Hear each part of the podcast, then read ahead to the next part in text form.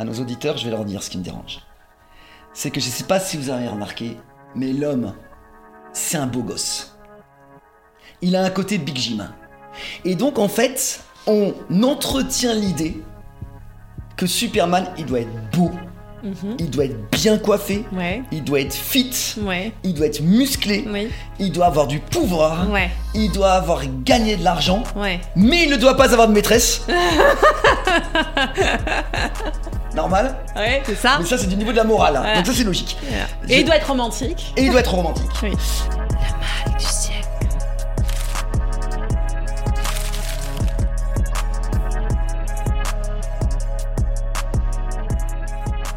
Qui est l'homme derrière le chef d'entreprise Beaucoup d'hommes aujourd'hui voient leur valeur à travers leur poste, leur statut, leur évolution.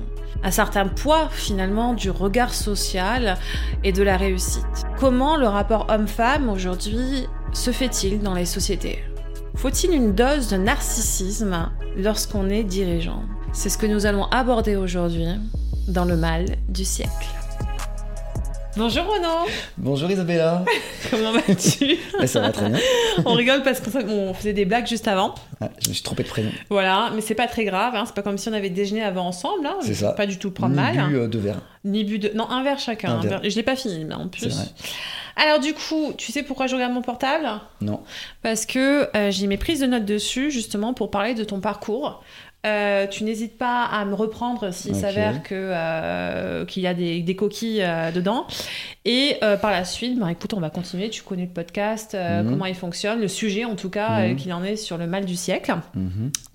Alors, pour démarrer, Renaud, tu es né à Paris. Tu t'es arrêté au niveau de tes études en cours de première, donc juste après le BEPC.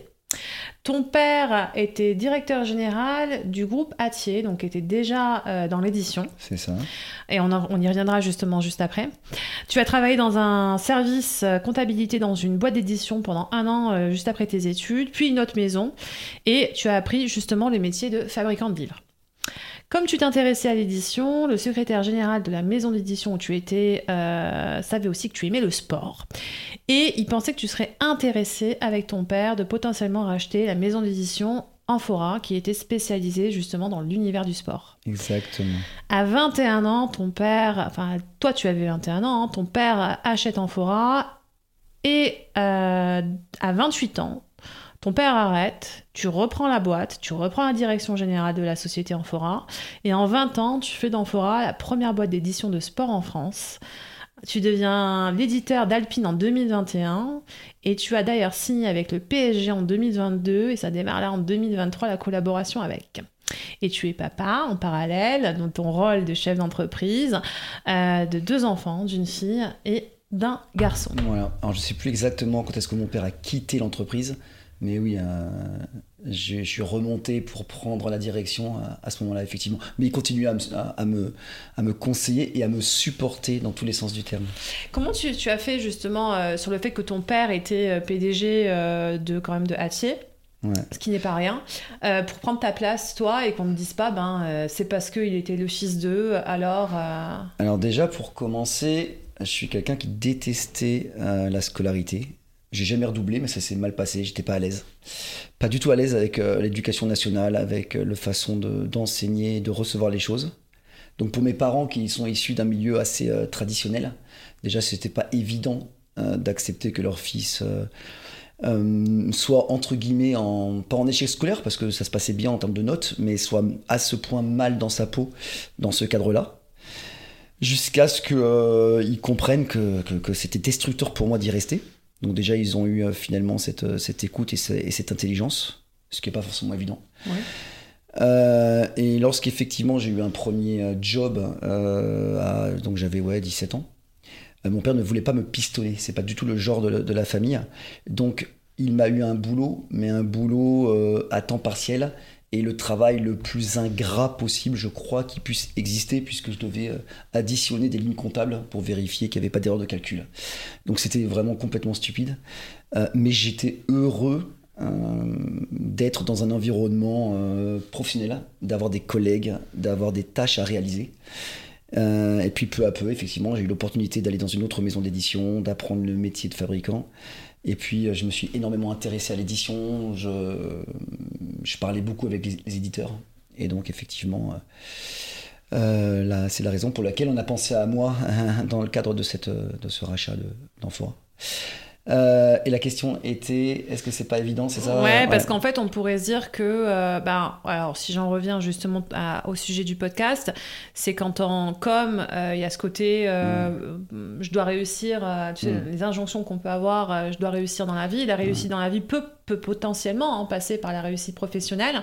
Et derrière, de se dire, bah, moi, j'étais pas forcément perçu comme quelqu'un de légitime à ce poste parce que mon père était euh, le PDG de. Alors, petite parenthèse déjà, désolé si je cligne des yeux, mais la fatigue plus les lentilles, ça fait pas bon ménage, donc désolé. Euh, alors, euh, oui. Ben, en fait, c'est comme dans le sport. Dans, dans tout le domaine de la vie, il y a le stress positif et le stress négatif. Et le stress positif, euh, quand on n'a rien à perdre et qu'on ne peut que gagner, là on a le stress positif.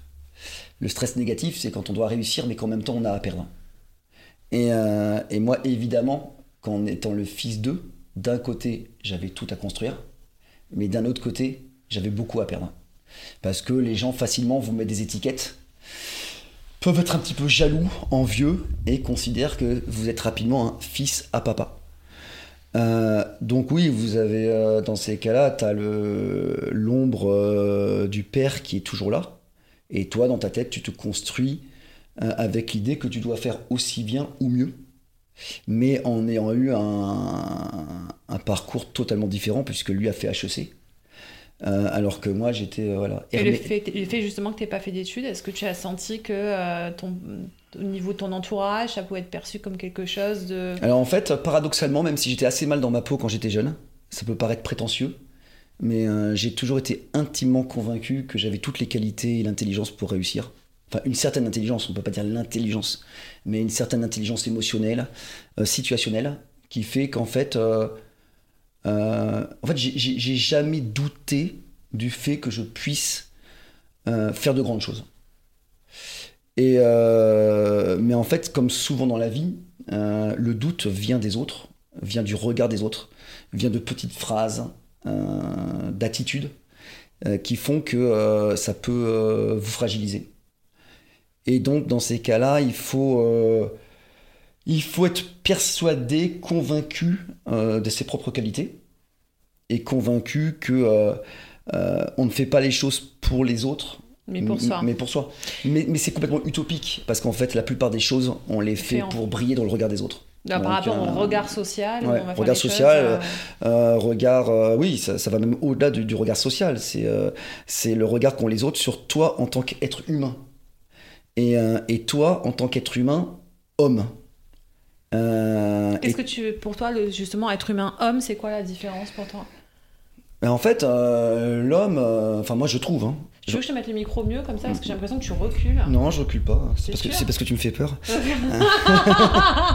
T'as raison d'avoir peur. Ben, bien sûr. non, je pense que. Euh, je pense que. Euh, on, était, et on, l'est moins, mais on était dans une société où l'homme avait euh, a une obligation de réussir, de subvenir aux besoins de sa famille, alors c'est une considération qui peut devenir, ce qui peut aujourd'hui sembler archaïque, heureusement. ça dépend euh, encore où Ça dépend où, mais n'empêche que c'est une, une, réalité. Euh, c'était une réalité. Et donc, euh, vous êtes élevé dans le schéma que plus tard, vous devrez subvenir aux besoins de votre famille, que vous devrez avoir le salaire le plus important du couple, euh, que s'il y a un problème, c'est vous qui devrez être là pour subvenir à ces problèmes et pour compenser euh, des, euh, d'éventuelles défaillances ou autres. Donc, quand vous êtes un, homme, le facteur réussite professionnelle est extrêmement important. là où une femme peut être une femme qui a réussi parce qu'elle a de, beaux enfants, parce qu'elle a, euh, parce qu'elle est rayonnante, parce qu'elle est intelligente, parce qu'elle est cultivée.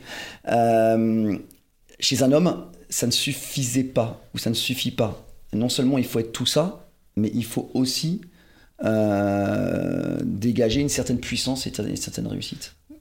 T'entends quoi par puissance et réussite? Parce que la réussite, c'est à différents niveaux. Enfin, on a tous une définition Mm. déjà différente. Là, de la là, je voulais parler de réussite professionnelle.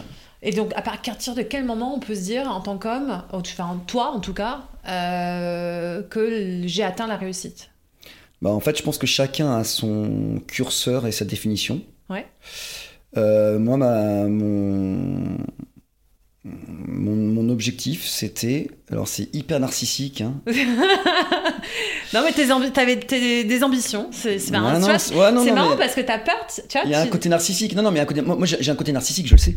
Ça me dérange pas, hein, je, je- la, la preuve, je le formalise. Ouais. Au, au moins, j'en ai conscience. Ouais, non, mais ça c'est génial que t'en aies conscience parce qu'il y a des personnes qui n'en en ont absolument pas conscience. Non, non. Et toi, c'est. c'est- Bah, je pense que le narcissisme et avoir un ego important euh, vient de, de- certainement de blessures ou de, ou choses à réparer qui font que vous voulez vraiment avoir une place dans la société, une place que vous n'avez pas forcément eue euh, lorsque vous étiez enfant. Euh, Ces et- sentiments que t'as, que toi dans ton enfance, t'as pas forcément eu la place que t'aurais. Mmh, Moi non, c'est, c'est- ouais, il y a plusieurs, plusieurs, plusieurs choses. Moi j'étais dans une, une super famille avec euh, des moyens, c'était pas le sujet. Mais euh, oui, oui, bon après c'est. Mais on peut avoir les moyens sans pour Oui, autant voilà, sa voilà. place, non, hein. non, il y a eu sûrement, un- il y a eu, je pense que euh, ma sœur est née exactement un an après moi. Donc en fait ma mère a fait un retour de couche quand j'avais, bah, elle, est- tombée enceinte quand j'avais trois mois. Ouais.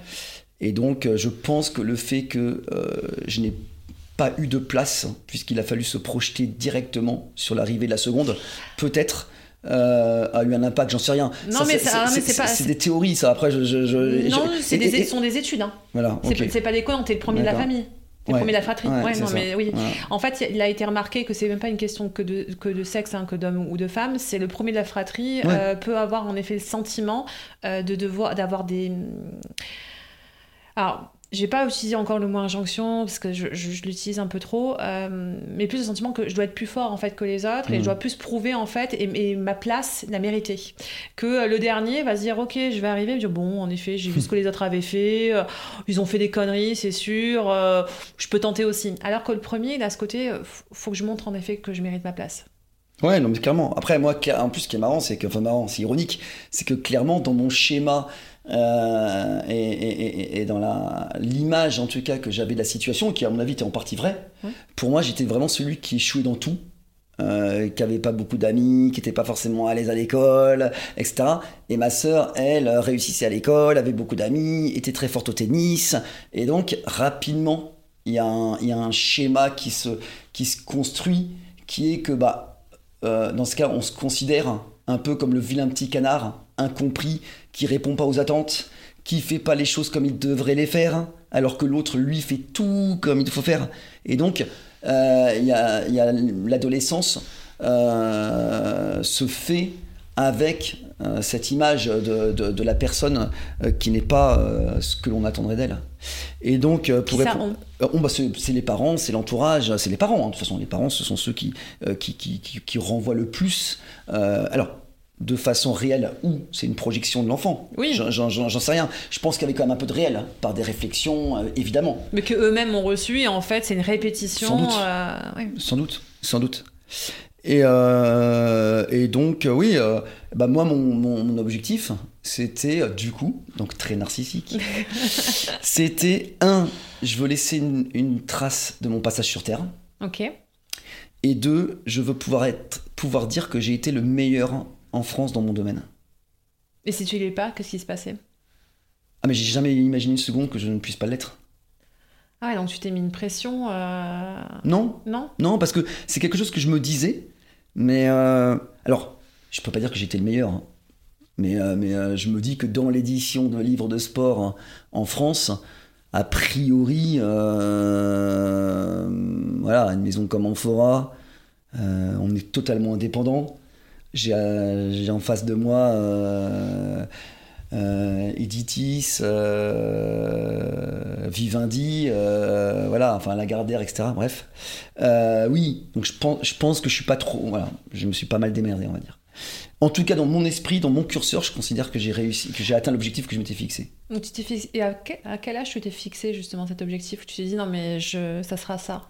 Mais en fait, pff, hyper jeune, en fait, hyper jeune, euh, plus on me disait que c'est pas en étant comme ça que j'y arriverai, plus j'étais absolument convaincu Que, non arriver. seulement j'allais y arriver, mais que j'allais montrer qu'on peut y arriver à ma façon. C'est-à-dire que pour moi, euh, il y avait un peu un côté un peu lutte. C'est-à-dire que euh, j'ai extrêmement mal vécu le fait qu'il y ait des, des protocoles, des règles à suivre, et que l'individu soit enfermé dans un collectif et ne soit pas assez appréhendé pour sa, pour sa personnalité propre. Euh, Est-ce que t'as pas l'impression finalement d'être enfermé toi-même aujourd'hui dans ta société? C'est-à-dire que identitairement finalement euh, tu es devenu ta société? Mm. Euh, comme beaucoup d'hommes, hein, où ça peut être leur société, ça Mm. peut être leur poste vis-à-vis du regard social, hein, de dire que regardez, je suis ça, donc je suis ma société, ou je suis mon poste, et le jour où je perds mon poste, ou alors que je vends ma société, puisque je crois qu'il y a quelques années, tu, on Mm. t'avait proposé de la Mm, vendre, mm, hein, euh, mm. t'avais eu ça, mais quel- comment tu t'étais senti à ce moment-là, euh, à cette époque? Parce que finalement, il y avait fi- c'est vraiment se dire quel, qui je suis identitairement si je ne suis pas ça. Parce que tu t'es construit autour de, autour de ça, autour de ton objectif, mais qui finalement ce côté narcissique dont tu parles, hein, euh, à différents niveaux pour beaucoup d'hommes ou même des femmes, c'est euh, le regard, le poids du regard social, quoi. Mais c'est pas uniquement le regard social, je pense pas. Je pense que c'est un vrai sujet. Euh, je pense que dans une PME comme la nôtre, qui plus dans l'édition, Mhm. où il y a beaucoup d'affect, euh, c'est un métier euh, ultra humain. Je pense que on incarne notre entreprise et l'entreprise nous définit. Donc en fait, la décision de vendre pour que ça se passe bien, Mhm. Je pense qu'elle ne peut se faire que si on arrive à... Alors on dit tuer le père, mais là c'est tuer la boîte. C'est-à-dire que, euh, que lorsqu'on a développé une estime de soi, et une, c'est une espèce de paix avec soi-même, qui fait qu'on a la conviction qu'on existe en tant qu'humain indépendamment de ce que l'on fait. Euh, et... euh, Est-ce que c'est ton cas aujourd'hui Parce que non. non, mais en fait, euh, hon- honnêtement, aujourd'hui, je pense que... tu t'en approches. J'en approche beaucoup. Et, euh, et euh, voilà, j'ai fait le choix de, de, de- de- de m'installer dans le Luberon, d'avoir des, des oliviers, de faire un peu d'huile d'olive. Ouais, tu t'es rapproché de la nature et tu fais Voilà, allers-retours depuis un entre Paris de temps, ouais, et depuis un petit bout de temps, parce que l'énergie de Paris que je trouve génialissime, je sentais qu'elle était trop importante pour moi, Elle peut être et toxique hein, pour beaucoup de personnes. hein. et que donc j'avais besoin pour être efficace de trouver un certain équilibre avec euh, d'un côté euh, l'énergie de Paris et d'un autre côté la tranquillité et euh, la sérénité de, de la campagne. Est-ce que tu n'as pas senti, euh, est-ce que tu le sens aujourd'hui peut-être, euh, le fait que tu aies cette ambition euh, de, de vouloir impérativement réussir dans la vie était peut-être dû par rapport à. Dois sourire? Non, je ne sais pas, je sais pas, encore non. question piège. Hein. Était dû au fait que tu sois un homme et que dès petit, tu avais ce devoir, entre guillemets, hein, qu'on pouvait avoir à cette époque, de dire ben, l'homme doit réussir, comme ce que tu as dit tout à l'heure, l'homme doit rapporter l'argent dans la famille, l'homme a ses responsabilités-là. Mm. Bah, moi, je pense que, voilà, je l'ai dit parce que c'est une, je pense que, je pense que c'est une réalité et que forcément c'est une donnée que l'on ressent et qui, et qui peut-être plane un petit peu sur nous. Euh, mais en ce qui me concerne, pas du tout. Enfin, je, enfin pas du tout. C'était pas un élément important. C'est-à-dire que mon combat était tellement Bon, important et rapport- tel- ouais. en fait, c'est est-ce que j'ai le droit d'exister en tant qu'humain individuel. Est-ce que, est que moi, Au lieu de quoi ben, de personnes formatées par un milieu social, des études, un cursus, le regard des autres. En fait, mon combat, c'était un peu euh, est-ce qu'un individu avec sa sensibilité, ses particularités, peut y arriver en étant en lien avec qui il est réellement Et comment alors là, c'est la, cri- la crise identitaire qu'on peut avoir. C'est la, vraie- la, la question que tout le monde se pose, c'est qui je suis. Hmm. Et ça, c'est un travail d'une vie. Bah, moi, j'y ai travaillé rapidement, donc euh, ça, je pense que j'ai compris qui j'étais assez rapidement. Et je pense qu'avoir des crises existentielles tôt fait gagner du temps. Oui. Euh, donc ça, c'est plutôt été une, ch- une chance d'avoir des galères jeunes au niveau identitaire, au niveau psychologique, enfin Parce qu'on pourrait penser finalement que, alors j'en ai beaucoup, hein, euh, Mm. des jeunes aujourd'hui qui sont issus de super bonnes familles, Mhm. d'autres non, Mm. mais finalement il y a exactement les mêmes problèmes et que c'est Mm. pas l'argent qui enlève les problèmes euh, de, euh, de solitude, Mm. de crise identitaire. La solitude, ça revient aussi très très souvent chez les jeunes, mais aussi chez les chefs d'entreprise. Est-ce que tu le ressens d'ailleurs? Est-ce que tu as l'impression d'être euh, d'être euh, d'être en cap- d'être seul des fois Et est-ce que tu euh, est-ce que tu, sens que tu as des ressources autour pour pouvoir euh, ben, parler euh, ou alors non ben, ben, c'est comme ça, je suis seule et, et je suis avec? Ah, moi, je pense que le chef d'entreprise est totalement seul. Totalement, totalement, totalement seul. Et est-ce que l'homme est encore plus seul? Moi, je pense pas. Je pense pas. En fait, je pense que. euh, je pense que les choses ont évolué et qu'une femme chef d'entreprise aujourd'hui euh, va ressentir la même solitude qu'un homme chef d'entreprise. Je- je pense aussi, hein, Euh, Je pense pas que des- qu'il y ait de différence à ce niveau-là. Mais est-ce que les, le, par contre, les- la capacité à la femme à le reconnaître et pouvoir trouver des solutions euh, et peut alors, Je vais, je vais dire un chercher truc- des je- je vais solutions. un truc pour que tu comprennes ma, ma- ma posture, euh, parce qu'elle est personnelle. Ouais, elle m'appartient. J'aurais eu aucun problème, ou en tout cas aujourd'hui, voilà, parce que c'est vrai que c'est compliqué, on fait du chemin, on avance, à être avec une femme hein, qui gagne beaucoup plus d'argent que moi et sur qui repose le foyer ne me poserait pas le moindre problème. Et non seulement ça me poserait pas de problème, mais je serais extrêmement fier d'être avec elle et, et, et, et- et je lui souhaiterais le, le plus de réussite possible. Et en aucun cas, mon ego serait impacté par le fait d'être avec quelqu'un qui réussit plus que moi. Au contraire, au contraire. Donc, donc je ne pense pas, je pense pas que euh, euh, aujourd'hui, avec quelques années d'expérience et de réflexion, ce soit pour moi un, un, un élément. Je, je serais une femme, j'aurais exactement les la même sensation aujourd'hui. Est-ce que quelles sont les difficultés euh, du coup qu'un homme peut avoir aujourd'hui en 2023 Euh, bah déjà, il doit s'excuser d'être un homme. Excuse-toi tout de suite. Ouais, parce que c'est- potentiellement euh, un mec qui va harceler, un mec euh, qui va violer, un mec. Voilà. Donc, euh, C'est vrai qu'il y a l'amalgame qui se fait de plus en plus, où on part sur des extrêmes, sur le fait que finalement, euh, 99% des hommes vont payer pour 1% des hommes qui, Mais qui en sont. fait, euh, en vois, fait il, il faut pas non plus inverser le truc. C'est-à-dire que euh, il y a eu des, il y a eu des, ben, des, des excès absolument ignoble, ignobles, inacceptables, Ça, notamment dans certaines sphères. tout à fait. Donc qu'il y ait eu ça, euh, MeToo, etc. C'était nécessaire. Ah ben, non seulement c'était nécessaire, mais, ça répond à l'évolution normale d'humains euh, qui... euh, voilà. C'est quelque chose qui... qui- voilà.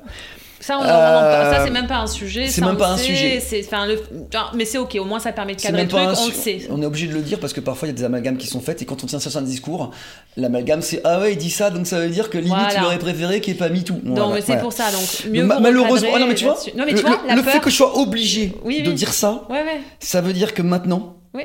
quoi que tu dises, T'as peur derrière d'avoir. Ah bah, euh, alors moi, très clairement, faire une vanne à une femme, je me dis merde, ça se trouve ça a été sexiste.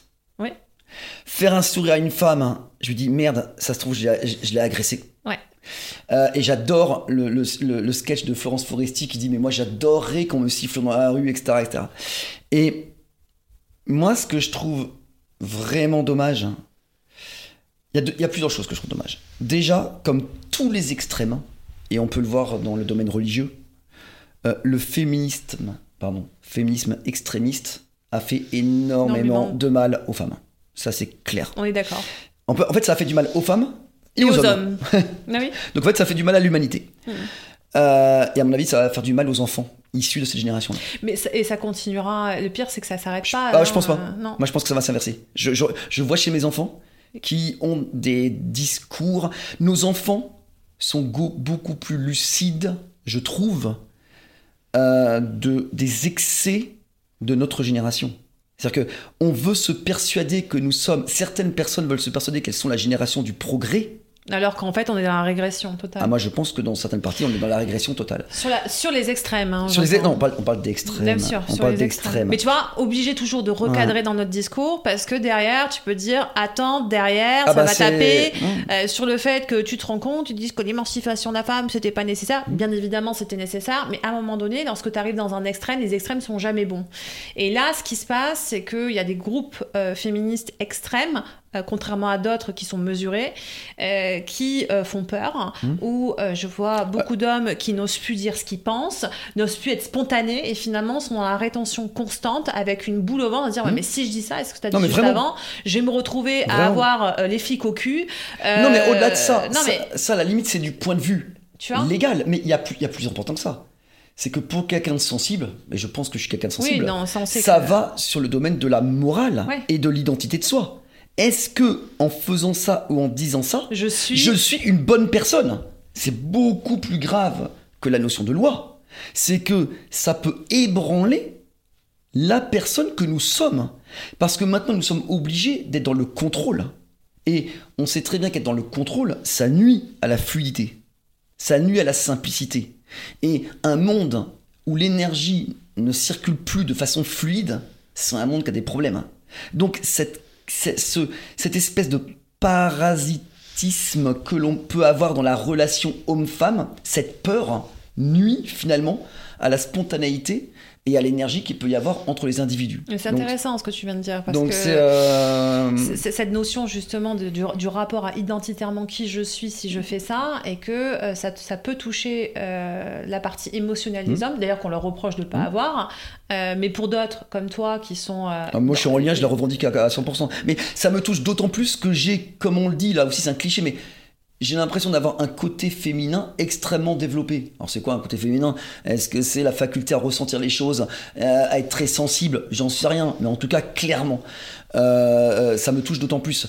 Mais, mais j'aime beaucoup le sous-titre euh, de ton podcast. podcast. Je sais pas qui a trouvé ça, mais c'est génial. Euh, On se demande... je suis narcissique. Je suis narcissique.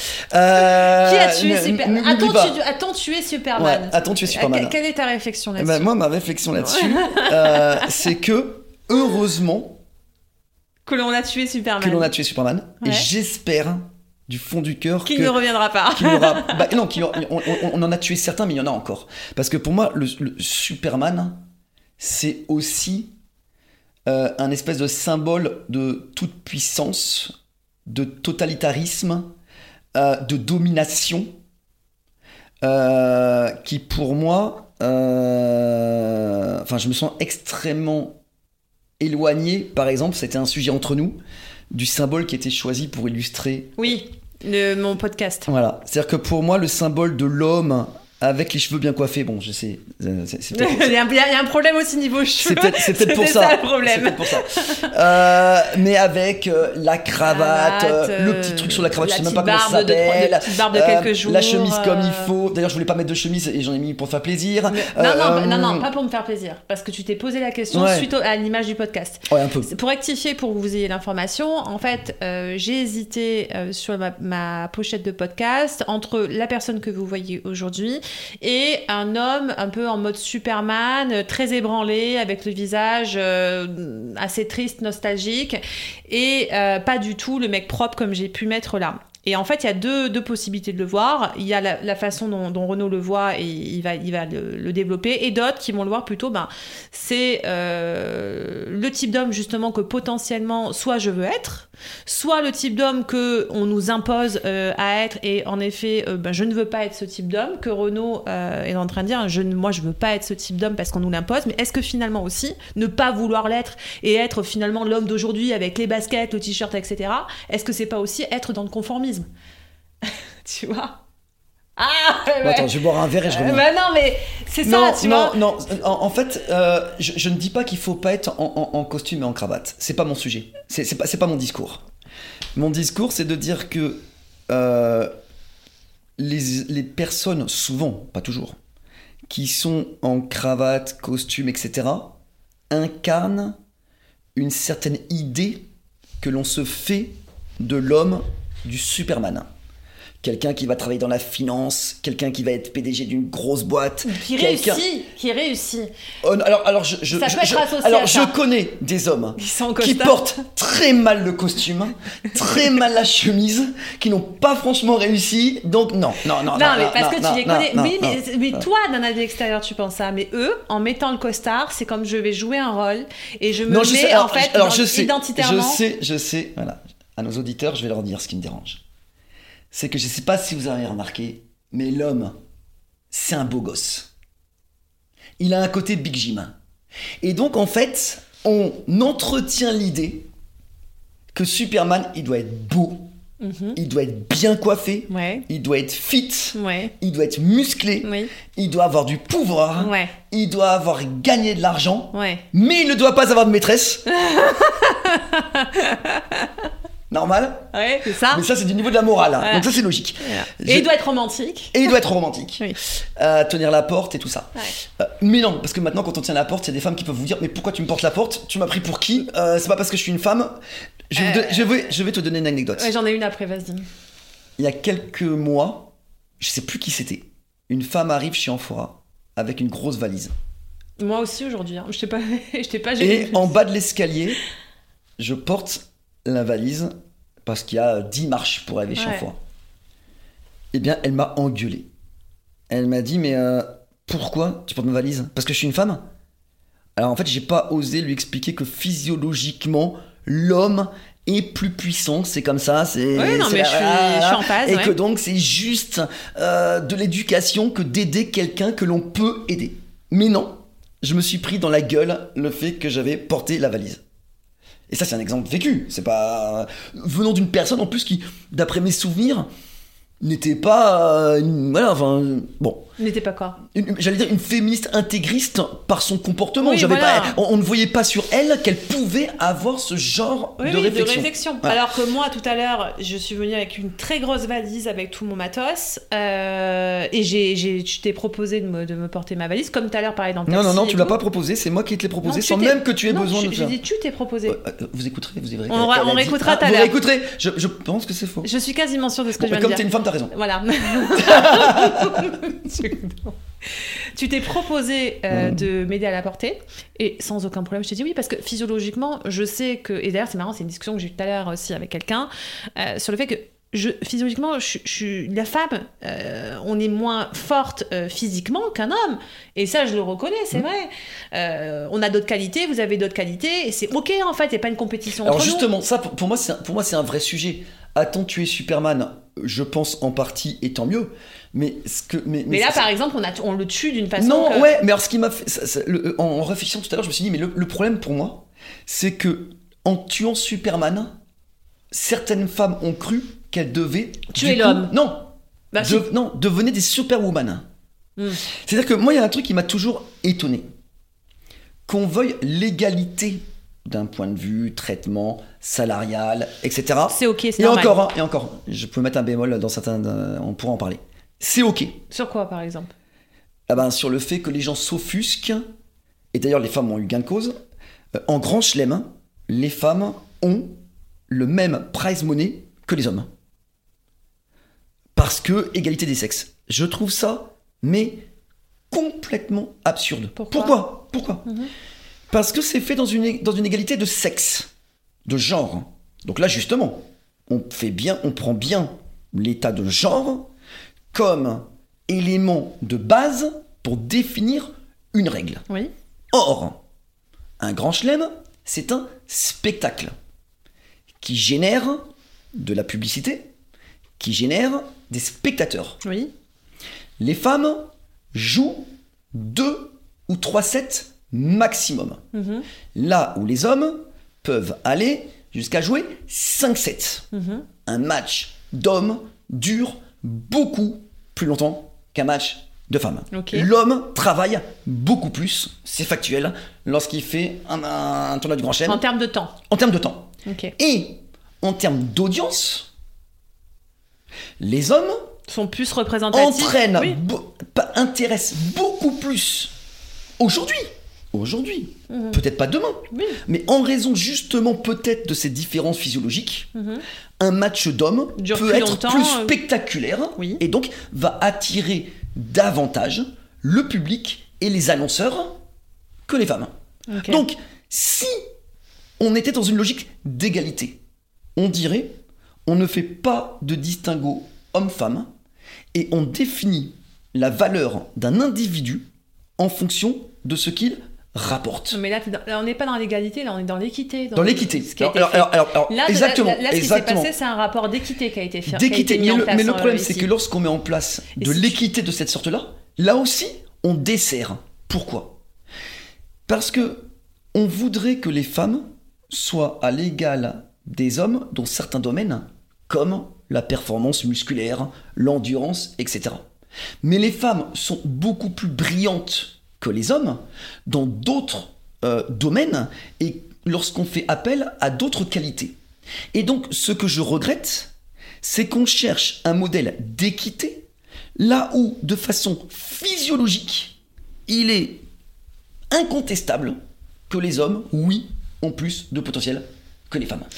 Je n'ai pas de remise en question là-dessus, puisque je fais partie de ces, ces personnes qui sont OK là-dessus. Euh, moi, j'ai aucun problème à dire que physiologiquement, l'homme, il a été fait de cette façon-là. Comme la femme peut faire un enfant, et on va pas dire qu'aujourd'hui, un homme peut, ah peut bah, en faire un, tu vois. On, on- on- on n'en est pas loin. Voilà, euh, oui, ouais, voilà. Bon, ça c'est un autre sujet. Mm. On va pas y venir parce que là, on va se retrouver à avoir. euh, Déjà, on essaie d'équilibrer avec euh, le parti féminisme pour euh, pas avoir de problème. Mais alors, si on part sur après les genres, euh, ça, ça va être compliqué. Et puis, en plus, euh, on est, on est ouvert d'esprit, toi et moi là-dessus, c'est même pas le sujet. Mais on a nos avis aussi euh, sur ça. Mais bon, là, restons sur ça. Physiologiquement. L'homme et la femme, en effet, nous sommes faits différemment. Et je considère aussi que, ben, techniquement, vous êtes plus fort que nous. Euh, c'est comme ça, c'est la vie, en fait, c'est la nature qui a fait ça. Euh, donc, si t'as en effet, t'as envie de me porter ma valise, tu te proposes de porter ma valise parce que moi, j'ai plus de difficultés à le faire, ce qui est une réalité. Je vais pas te dire, bah non, en fait, je suis une femme, je suis en capacité de le faire. Je suis pas contre toi. C'est pas parce que je, je suis pour les femmes que je vais être contre les hommes. Et c'est pas parce que je suis pour les hommes que je vais être contre les femmes. Donc, si t'as envie de porter ma valise, ou même si t'as envie de m'inviter au restaurant, je suis ravie de ça et ça me fait très plaisir. Mmh. Et je me sens pas diminuée au fait que tu le fasses. Ah ouais? Donc sur ce que tu voulais continuer tout à l'heure, donc sur la valise. Non, ce que j'ai voulu dire, ouais, mais au-delà de la valise, et, et pour reprendre l'exemple du, du- du sport, euh, c'est que à un moment donné, on prend des décisions en fonction d'une religion, un postulat, une posture, Mhm. et non en fonction d'un bon sens. Et je ne pense pas que ça rende service à la notion d'égalité, pas d'équité, d'égalité. C'est-à-dire qu'à un moment, pour que les choses perdurent, il faut qu'elles reposent sur du bon sens, sur des éléments factuels. Oui, oui, on est d'accord. D'accord. Là, c'est pas factuel. Mais un exemple tout bête. Vous faites un match, un tournoi, c'est un exemple, hein, j'ai rien contre le tennis ou pour le tennis. Vous faites un tournoi que avec des femmes, l'argent généré ne sera pas suffisant et donc mécaniquement, les femmes gagneraient moins. Aujourd'hui, si elles peuvent gagner autant dans les grands chelems, c'est parce que les hommes génèrent hein, cet argent-là. Mhm. Donc finalement, qu'est-ce qui se passe? On se, passe on se met dans une situation où les femmes se retrouvent dans, une, dans une, un schéma où, consciemment ou inconsciemment, ce qu'elles gagnent, elles le doivent, encore une fois, en partie aux hommes. Puisque le modèle économique repose davantage sur Djokovic, Nadal, euh, Medvedev, etc., etc., que sur les femmes. Bon. Donc, encore une fois, c'est le modèle économique généré par les hommes qui permettent aux femmes de gagner ces sommes-là. Et donc, encore une fois, pour moi, on est dans une logique de soumission. Peut-être pas de soumission économique, mais de soumission de statut. Parce que le discours que je tiens, plein de personnes le pensent, ne le disent pas forcément, mais le pensent. Alors là, parce qu'on est dans le domaine sportif, mais par contre, si en effet on était à métier. C'est pour ça que j'ai dit, c'est ça que je disais un exemple. Tout à l'heure, en fait, c'était une digression. Oui. Je disais, moi je suis pour l'équité, etc.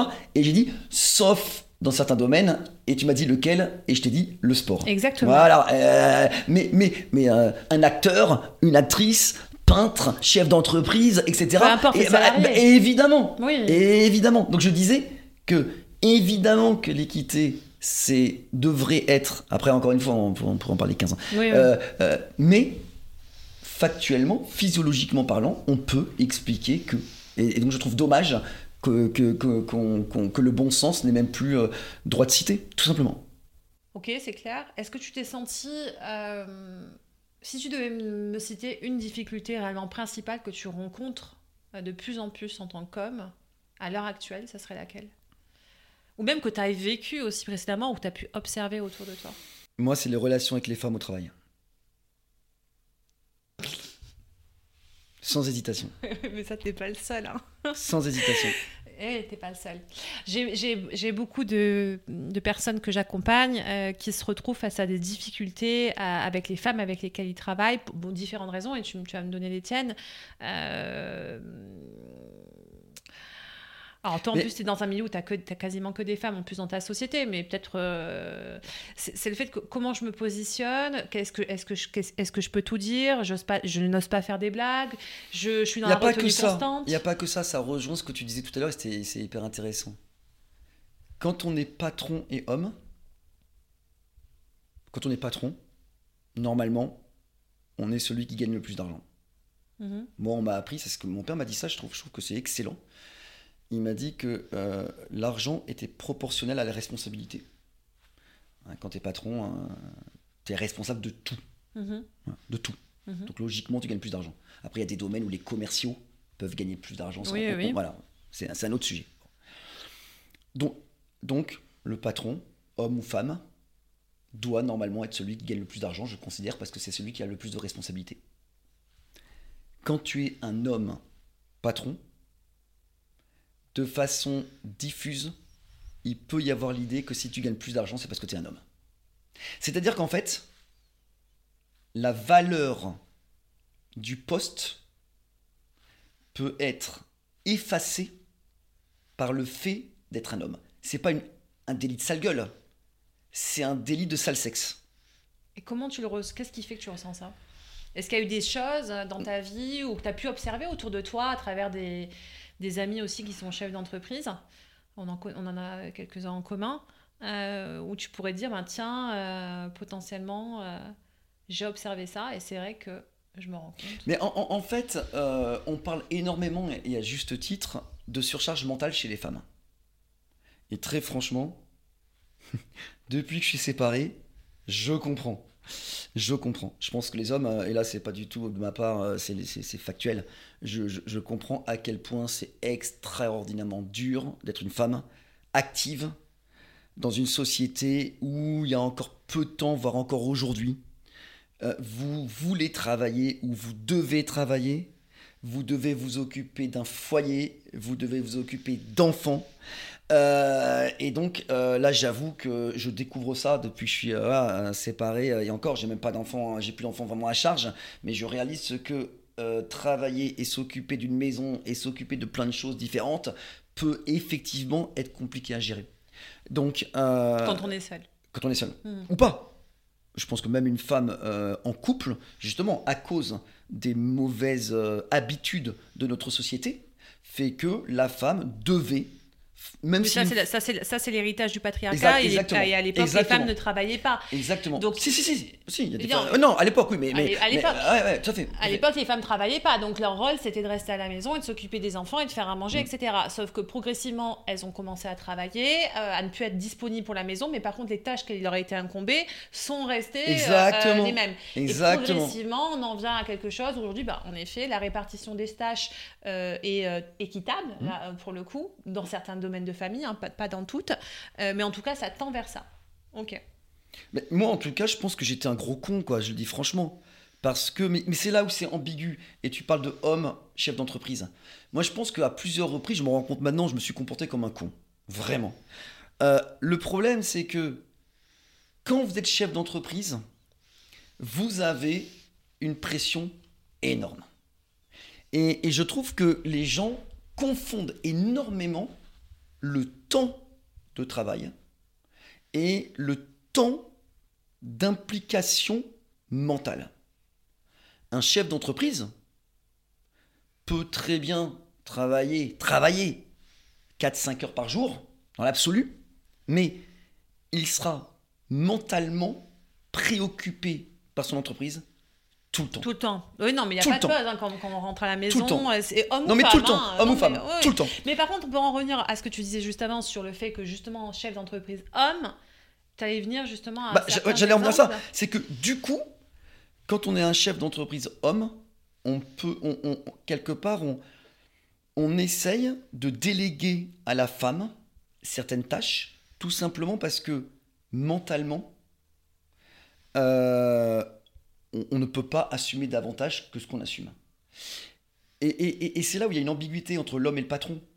Parce qu'on peut facilement dire Ah ouais, mais voilà, il se comporte comme un homme. Parce que tu parlais de qu'est-ce que c'est que euh, homme patron, on est d'accord sûr, Voilà. bien sûr. Donc euh, euh, là, on va, on va dire ok, c'est un homme, le mec, il est, c'est un macho, il est mé- méditerranéen, et en fait, s'il délègue tout à sa femme, c'est juste parce qu'il considère que la femme, elle est inférieure. On va dire les choses, hein, c'est ça. hein. la femme est non, inférieure. Voilà. Alors qu'en fait, c'est pas ça. C'est que quand vous pensez à votre boîte jour et parfois nuit, et même en vacances, bah, le temps disponible pour vous investir, pour les enfants, l'éducation, etc., euh, mentalement, on n'a plus forcément cette place-là. Et c'est pour ça qu'à mon avis, le problème, c'est pas tellement homme-femme. Je pense que le- le- la problématique, c'est l'organisation dans le foyer de la répartition des rôles en fonction de la responsabilité de l'un et de l'autre. Donc c'est pas un problème d'homme et de femme. C'est que si dans un couple, une femme dirige une boîte et que son mari a un rôle moins avec moins de responsabilité et- Mhm. et, une, et une implication qui sera moindre. Mhm. La logique voudrait que le mari euh, ait ce rôle de soutien de sa femme qui dirige une boîte. Donc là encore une fois, c'est pas un problème de sexe, c'est un problème de, renspa- de, de responsabilité Et de reconnaissance. et de disponibilité. Non, et de reconnaissance. Est-ce que finalement, euh, il y a l'homme aujourd'hui à la reconnaissance qu'il mérite? Est-ce qu'il n'y aurait pas euh, cet amalgame sur le fait que parce que c'est un homme, alors euh, il a moins besoin de compliments, il a moins besoin de félicitations, d'encouragement, de soutien, parce que c'est un homme Non, moi je, moi je peux pas dire ça parce que je peux pas dire ça parce que Je euh, parle pas que pour toi. hein, non, non, non, non, mais dans l'absolu, dans l'absolu, je, je pense pas qu'on puisse dire ça parce que euh, les hommes se sont tellement auto- auto-complimentés entre eux, euh, en isolant les femmes de certaines sphères, etc., que même si aujourd'hui il y avait un peu moins de ça, pff, franchement, euh, les hommes auraient euh, se plaindre de ça, je trouve que ça serait euh, un peu un, un peu gonflé.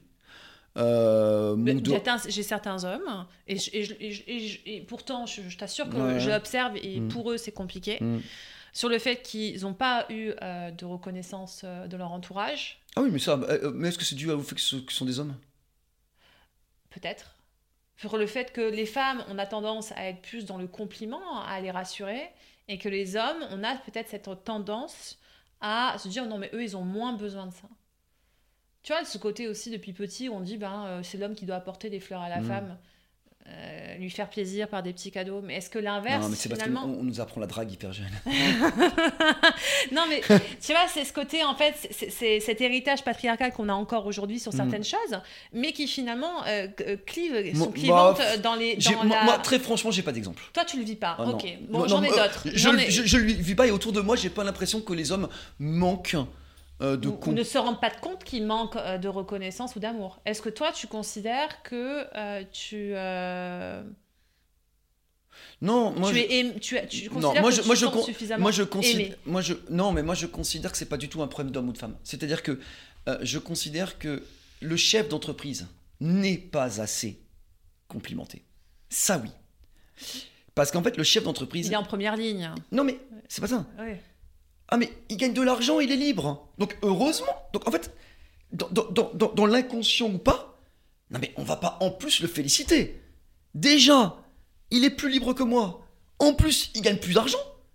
Bah, je vais pas en plus lui dire que ce qu'il fait est bien. Et puis, et puis quoi encore? Bon. Oui, ça, c'est le chef Et, d'entreprise. et- et donc la femme, à mon avis, est dans la même posture que l'homme. Ça, on est d'accord. C'est-à-dire qu'une femme chef d'entreprise, aujourd'hui, n'a pas plus, De je pense, oui, oui, oui. de- de- de- de- d'encouragement qu'un homme. C'est, cette espèce de monde qui est dans une espèce de crise existentielle, aussi bien au niveau du sexe euh, que, de la, que de la position sociale. je dirais pas qu'elle a pas pu. Alors c'est ma perception, mais Mm. c'est aussi par rapport à nos environnements hein, qui font qu'on a une perception qui est différente. Euh, je dirais pas qu'elle a pas, la femme n'a pas au moins au plus d'encouragement. Je dirais qu'elle a, on a quand même tendance à avoir quand même plus d'encouragement et de félicitations sur ce qu'on fait qu'un homme, euh, que les hommes que j'ai autour de moi. C'est plus- dans notre discussion, c'est l'homme qui va dire Bah non, plus du tout. femme. Ah bah, tu- euh, quand même Non mais euh, laissez-moi le mec. Enfin, non, en fait, la euh, réalité, c'est que j'ai une part. euh, Très féminine, très féminine, et toi une euh, part très, très masculine. masculine. Donc en fait on est un. Non mais je suis yang Yin, Je- hein, je- je- je- euh. je- je vais t'int- c'est moi qui vais t'interroger. Non, mais je suis Yang Taeyin. Donc, c'est c'est sympa. C'est pour ça que c'est sympa. C'est que finalement, on n'a pas le même rapport à tout ça.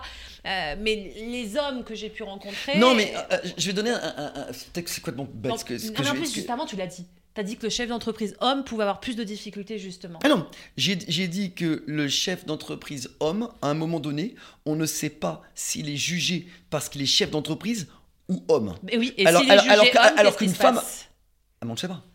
Ah non, voilà, ouais. S'il est jugé homme, qu'est-ce qui se passe Bah oui, non, mais qu'est-ce que tu te dis, en fait Et ben, tu, eh ben, tu peux avoir l'impression de perdre ta légitimité. C'est-à-dire que si tu considères qu'on t'attribue tes mérites au fait que tu es un homme, Parce qu'un homme réussit, a plus de facilité à réussir, ça serait ça, finalement, Parce dans, qu'il le est- conscient, oui. dans l'inconscient commun parce qu'il est plus costaud, parce qu'il est plus puissant, parce que effectivement il y, a- il y a eu tout, tout cette- cet héritage qui fait qu'il avait des avantages dans certains domaines, etc., etc. Donc on se dit, ok, un homme il a réussi, mais c'est quand même plus facile pour lui que pour une femme. Ce qui, à mon avis, est beaucoup moins le cas aujourd'hui. Oui, à une mais époque, j'imagine, oui. mais j'imagine que ça l'est encore un peu. Voilà, mais, Oui. mais- mais beaucoup moins. Mais tu sais, il y a un truc moi qui m'interpelle. Euh, les femmes, en quête d'égalité, ont refoulé leur part, une, part de, une de leurs parts de féminité. Mais quand je parle de féminité, c'est pas quelque chose de Oui, superficiel. superficiel, C'est quelque chose de oui. profond. Ouais. Et Comme si c'était une faiblesse, attribuée à une exactement. faiblesse. ouais. En fait, euh, les femmes de pouvoir, rapidement, ont porté le fameux tailleur pantalon. Mais c'est quoi un tailleur pantalon? Mais je te dis, c'est la représentation. C'est- le costard que je te, dont je te parlais tout à l'heure. c'est un costume adapté à la femme. Oui, mais c'est ce que Et- je te parlais et- tout à l'heure. là, Le moi- costume fait l'homme, Et là où je ne comprends pas. Et là fait la femme. Exactement. Mais, oui, mais tout à l'heure, tu m'as dit que le costume faisait pas l'homme. Je t'ai dit Ah non, oui. ah, ah, ah, moi, je suis convaincu qu'il ne le fait pas. Oui, mais, Ah, oui, mais toi, moi je suis convaincu qu'il le fait. Bah, tu, me- mais tu poses la question à moi. Oui, non, mais Madame, s'il vous plaît, vous passez la commande à moi. je, je suis pas porte-parole des hommes, hein, excusez-moi. Mais non, mais- Je suis narcissique, mais pas à ce point-là. Euh, ouais, euh, Non, mais toi, tu re- on est d'accord que pour toi, le costume ne représente pas l'homme, mais pour beaucoup d'hommes, le costume peut représenter Ah, mais je suis d'accord. justement l'homme. c'est ce que je disais. Et je le regrette. Ah non Ah bah, on est d'accord. Bon, et là, et- le costume et- et- représente la femme. et voilà. Bah, la fa- Non, le costume de femme représente l'homme. Je regrette que la, que la femme ait voulu se déguiser en homme en pensant que ça lui permettrait d'avoir plus de pouvoir et de légitimité. Je pense qu'une femme doit réussir parce qu'elle a énormément de qualités que les hommes n'ont pas et que au lieu de vouloir être un homme, une femme devrait être totalement femme. Et que plutôt, et c'est vrai dans le sport, c'est vrai dans tous les domaines, hein, moi je pense qu'il vaut mieux travailler sur ses qualités qu'essayer de compenser des, des Non, on est d'accord, oui. À partir Donc- du moment où on parle dans des... En fait, c'est limite de la... Alors, Mais c'est je- presque philosophique. N'ayons pas peur. Bac de philo. Bac de philo. 2024. Bac de philo. Non, mais c'est- c'est- c'est- c'est- c'est- on se travestit finalement. C'est un, peu- c'est un peu. euh, c'est ça. hein. Mais en fait, c'est comme, travestit c'est en comme homme. si la femme disait La, la femme se Dans travestit une en homme. quête d'égalité, je n'ai pas le droit d'être sexy ou séduisante. Parce que si je le suis, je vais contre mon combat qui est que je ne veux pas être sexualisé. Mais alors, attendez, mesdames, je vous le dis tout de suite, hein, nous les hommes, en tout cas moi, si on me dit que je suis sexy, je suis super content. Moi aussi.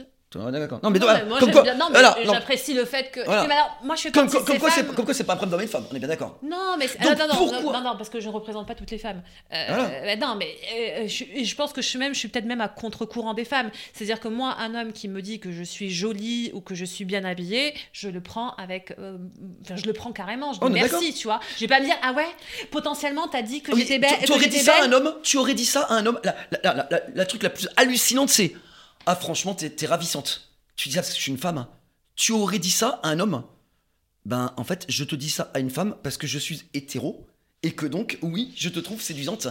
Si j'étais homosexuel et qu'il y avait un homme que je trouverais séduisant, je pense que je lui dirais de la même façon. Oui, C'est pas du tout une question de sexe, c'est une question d'attirance naturelle. hein. Et je ne vois pas en quoi une femme ne devrait pas pouvoir être séduisante et pourquoi un homme ne pourrait pas être séduisant. En- Je ne vois pas pourquoi dans les interactions entre un homme et une femme, la séduction ne devrait pas exister. Pourquoi? Pourquoi? Tu soulèves un point euh, qui, est, qui est important, c'est le fait qu'une femme peut s'autoriser à dire à un homme qu'il est séduisant, Ouais. mais l'inverse pourrait être mal pris. Carrément. Et ça, c'est le mal du siècle. Et ben voilà, et ben moi je pense que ça résume très bien l'idée. C'est exactement ça. C'est qu'on en est arrivé dans un espèce de rapport des forces morales Oui.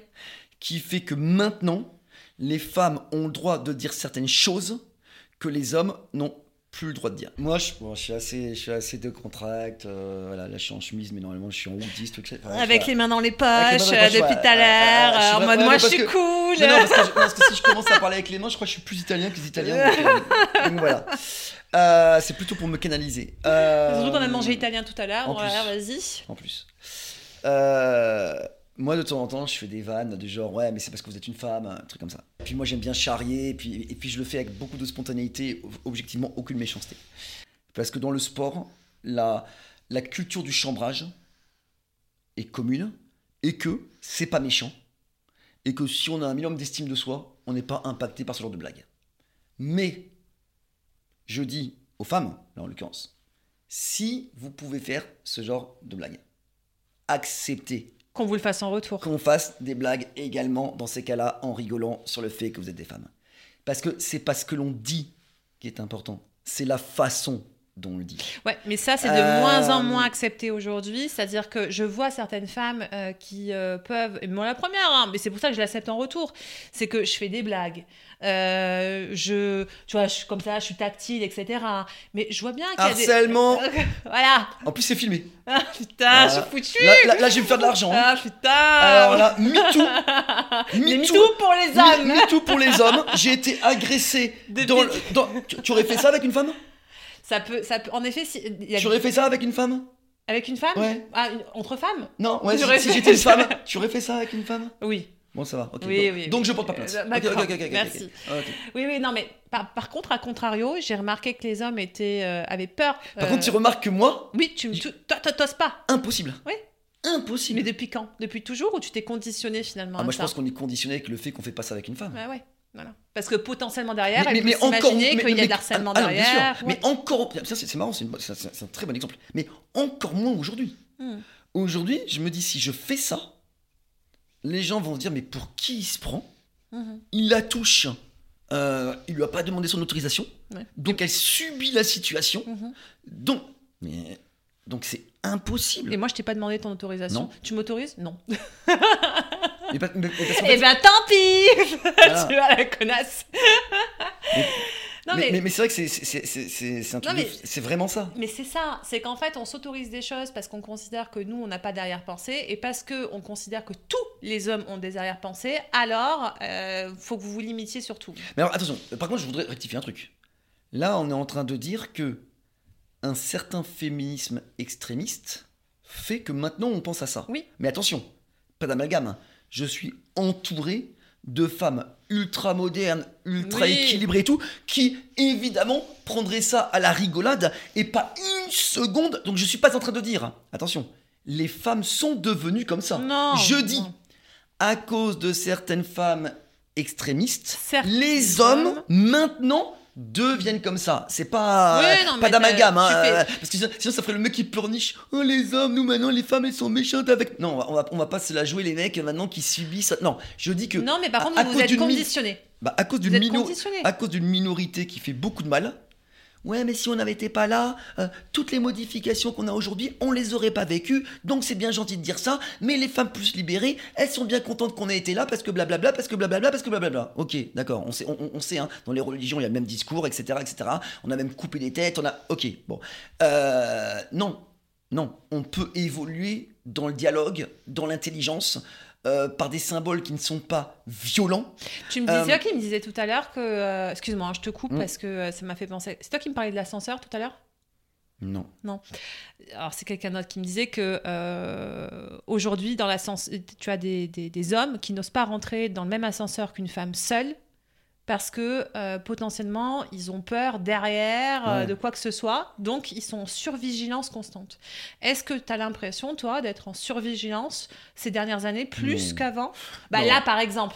Arrête Non, non, non, non, non, là, non, non. là, ah, non, attends. là, on rigole, Là- mais la réalité, là, je, non, que. non, je le fais. a- Non, je suis conditionné, donc naturellement, je n'y réfléchis même plus. Ouais, oui, mais Je crois fais- que tu n'y réfléchis plus. Non, non, je le fais pas. je- J'ai pas envie de le faire. Je- J'ai pas envie de le faire. Je, je, je le fais pas. Oui. J'ai- pas. Non, je, je me freine pas. Je m'empêche pas de le faire. Ok. C'est pas conscient. C'est voilà. Je, Oui, c'est pas Maintenant, conscient. je ne le fais pas. Oui, Bon. t'es conditionné par la Voilà, répétition. voilà. Mais Comme en par, sport- par sportifs de haut niveau. J'en suis pas à avoir peur euh, dans ma vie de tous les jours. euh, Oui, ok, euh, d'accord. On n'est pas toi, toi t'es pas du ce côté-là où les, que les parties des hommes qui ont peur, mais tu t'es conditionné malgré tout un peu comme les sportifs de haut niveau ou les sportifs tout court qui par la répétition et l'apprentissage finalement se conditionnent à un, un certain comportement. Et là c'est ton Une cas, certaine retenue. Une certaine retenue, ce qui est ton cas aujourd'hui. Oui, mais, mais, euh, après, est-ce que j'ai vraiment évolué? Je pense que j'ai jamais. Je, je pense que je n'aurais jamais eu, en l'occurrence, de gestes déplacés. Non mais attends, ah mais c'est pas un geste déplacé que de poser la main non, sur la- je dis dans l'absolu. Ah bah aujourd'hui, c'est- considéré comme un geste déplacé. Oui, mais tu- oui, mais pour toi aujourd'hui c'est considéré comme un geste Ah bah déplacé. pour, pas, pas pour moi, pour, pour la loi. Ouais. C'est pas, pas pour moi, pour la loi. J'ai des. Aujourd'hui, vous portez plainte. Vous allez au commissariat. J'étais dans le cadre d'une interview. On était séparés. Il a utilisé le contexte de cette interview pour me mettre une main sur l'épaule et amener la relation sur le niveau du, euh, de la séduction Alors, alors, la que je n'étais pas consentante. La main À sur mon l'épaule. avis, on n'est pas euh, loin de. on La main sur l'épaule est autorisée dans certaines sociétés. C'est-à-dire qu'il y a des sociétés, Ouais. tu t'imagines, pour éviter justement tout ce qui peut être amalgame, etc., déci- ont- ont mis en place comme quoi la main sur l'épaule était considérée comme quelque chose d'accepté, mais bien en dessous de l'épaule pouvait Ok. être Bon, considéré bah là, comme de m'as tu m'as un harcèlement. peu touché le trapèze. Oui, non, mais le trapèze. Sache-le. ce qui est marrant, je, je voudrais préciser quelque chose. C'est que ces lois sont faites des hommes vers les femmes, mais est-ce qu'elles sont réciproquement des femmes vers les hommes? Parce que. euh, Non, parce que, et c'est marrant, ça rejoint la discussion de tout à l'heure avec la différence physiologique.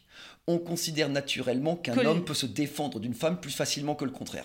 Donc, on considère que l'aspect relation physique, une femme peut davantage être soumise à la force de l'homme que le contraire. Donc- alors que j'ai des, donc de je tout- connais des hommes battus. Oui, bien sûr. Bah, Mais il y en a, hein, Non, je suis euh. d'accord. Mais- mais- mais de façon tout à fait logique, logique, euh, puisque depuis le début, je, je défends la logique et le bon sens. On peut considérer qu'un homme a plus de facilité à être violent avec une femme de par sa corpulence et sa force que le contraire. Je dis, je dis pas que le contraire n'existe pas. Le contraire Je- existe voilà, comme tout. Il y a voilà. toujours des, il y a toujours, il y a tout- voilà. bah, pour que quelque chose existe, il faut son contraire. Exactement. Donc ça c'est sûr. Mais je dis que ça ne me choque pas que la femme, euh, étant plus vulnérable, elle puisse être davantage protégée. Moi, ça ne me dérange pas, c'est du, bon sens. Non, mais tout, moi- mais- tout ce qui mais- repose sur du bon sens, moi, ne me dérange pas. Mais pour moi, la femme de nature, en effet, physiologiquement, on est moins forte que vous. Voilà. C'est-à-dire que tous les deux, alors il y a des exceptions, on- on- on- euh, il y, en a toujours, mais en règle générale, si je tape euh, dans un euh, punching ball et toi aussi, moi, je j'ai pas la même puissance que toi, physiologique. Mm. Et c'est comme ça. Voilà. Sauf avec entraînement, etc. Et même si on s'entraînait tous les deux euh, de la même façon, on arriverait à des résultats qui sont aussi différents. Exactement. Parce que physiologiquement, on n'est pas câblé de la même façon. Mais ce qui fait pas de toi quelqu'un de euh, qui a plus de valeur que moi, tu vois. C'est juste en fait que physiologiquement, tu as plus de force et moi, je l'accepte totalement parce que c'est une réalité. Donc, c'est normal que les femmes soient davantage protégées. Je dirais pas que c'est normal que les femmes soient davantage plus, plus, plus davantage protégées. C'est que euh, la nécessité, en effet, d'être euh, de, se- Oh non, de allez, se on, on sentir va pas dire que c'est normal. On, on va dire que ça peut se comprendre. Voilà, Moi, allez, pour on- moi, ça, se- peut ça- se ça se comprendre. comprend parce Voilà. que finalement, il y a une forme de, euh, de peur, euh, de- finalement, de se dire bah, je n'ai pas la capacité de me défendre physiologiquement par rapport à un homme. Et ça, c'est une réalité. Ouais. Mais en effet, la femme, on a, moins de, on a moins de force que l'homme et on peut se sentir plus facilement en insécurité. Ce qui n'empêche pas que des hommes sont en insécurité face à des femmes Non, ça, je suis d'accord. Et, et- et des hommes sont vachement en insécurité face à des hommes. aussi. Oh, putain C'est horrible. Eh oui. Non, mais c'est vrai. Et les femmes, et les femmes, Moi, ce pour- Et non, vois- attends, non, non, non, juste pour boucler la boucle. Et les femmes sont aussi en insécurité face à d'autres femmes. Ah oui, bien sûr, c'est clair. Moi, j'ai vécu plus d'insécurité avec des femmes qu'avec des hommes. hein. C'est clair, c'est clair. Euh, qui font la misère, qui, te, qui sont. Qui, qui sont euh, je crains plus Mais- les mais- femmes mais- en entreprise que les hommes, hein, je te le c'est- dis. hein. Mais c'est marrant parce que je pense que ton, ton, ton débat, ton, un podcast comme ça, il pourrait être hyper intéressant avec deux femmes. C'est que je suis convaincu qu'il y a plein de femmes qui aimeraient juste être des femmes et qui aujourd'hui ne peuvent plus l'être parce qu'on leur a confisqué ce droit-là. C'est-à-dire? Ben, C'est-à-dire que euh, des, des femmes ou des hommes euh, qui vont considérer qu'ils incarnent euh, la morale, si tu mets une robe un, un peu courte, tu vas être une pute. Euh, ou alors, elle se prend pour qui celle-là avec ses grands airs? Ou alors, euh, ah oui, avec ses talons, t'as vu ça? Et comme si on avait besoin de talons pour marcher dans Paris. Bref. Et donc, en fait, je pense que cette espèce de dictat qui fait que euh, on doit maintenant tous être pareils, euh, eh bien, fait que de la même façon que certains hommes euh, font très attention à ce qu'ils sont en tant qu'hommes, je suis convaincu que des femmes font attention à ce qu'elles font en tant que femmes. Et, et- et et là, par contre, je suis convaincu que les femmes entre elles, dans le jugement, doit être extrêmement dur. Et, et que être une femme aujourd'hui euh, doit également être plus compliqué pour, dans certains cas qu'avant.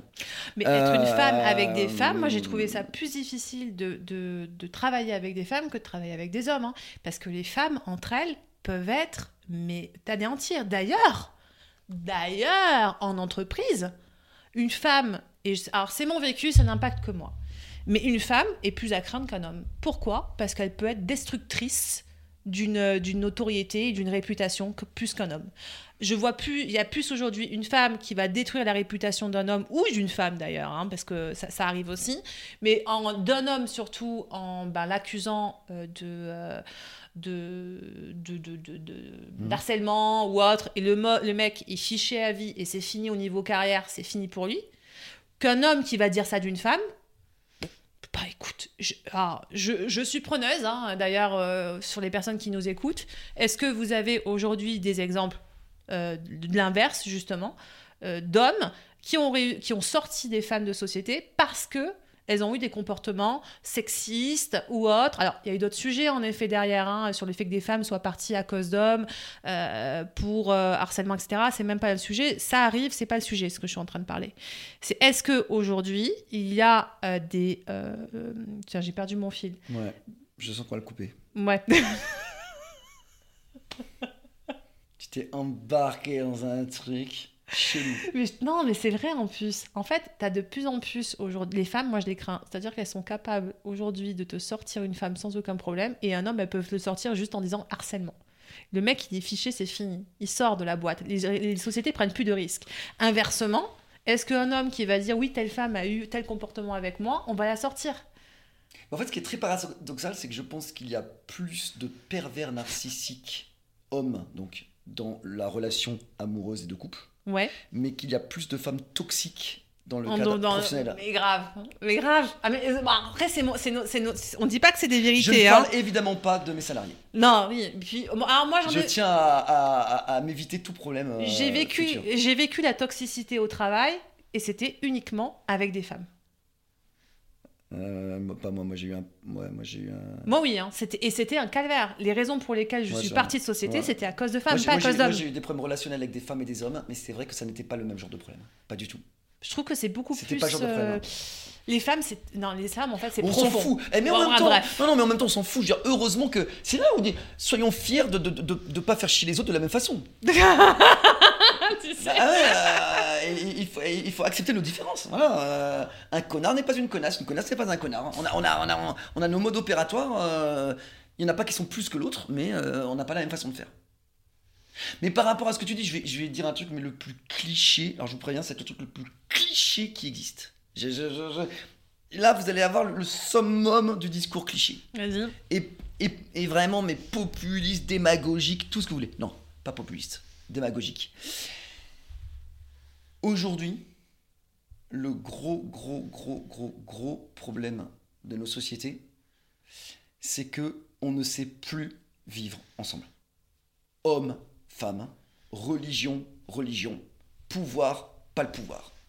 Tout le monde est en comparaison avec l'autre en Permanence. Ouais.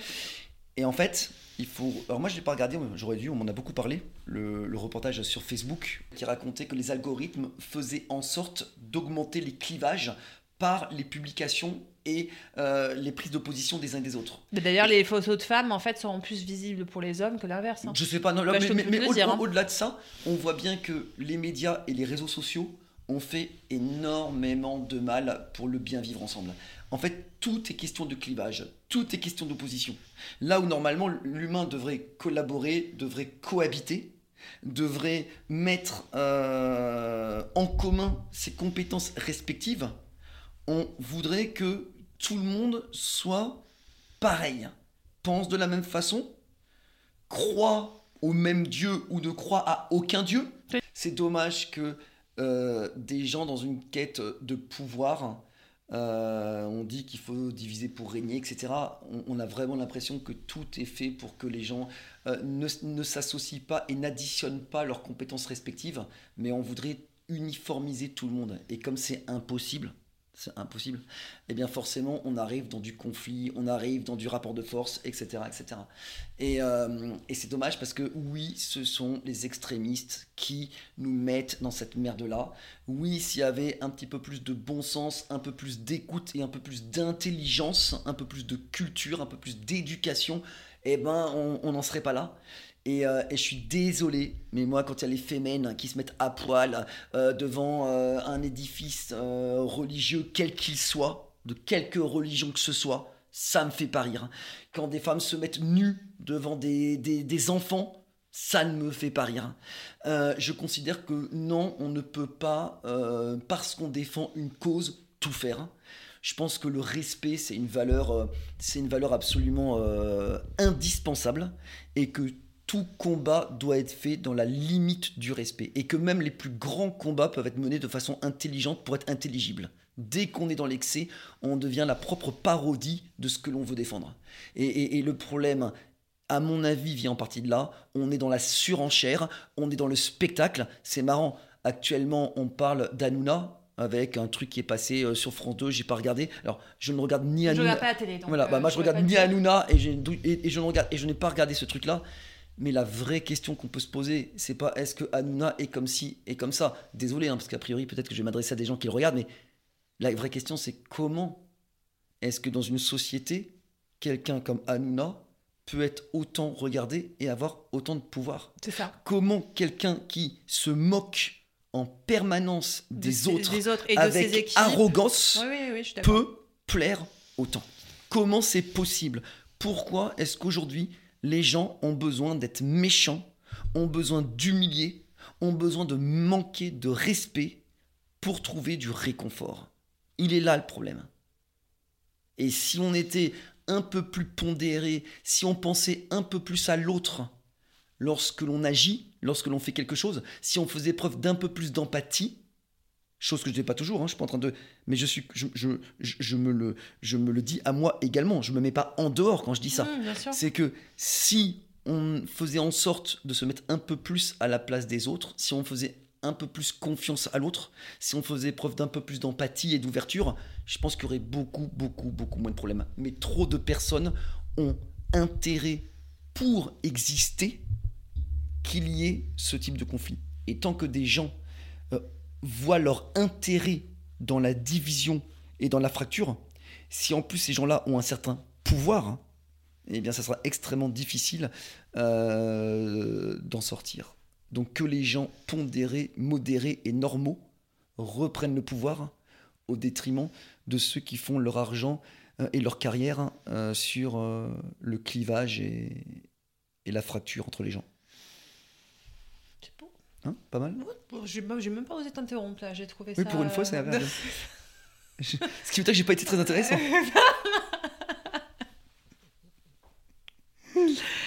Bon.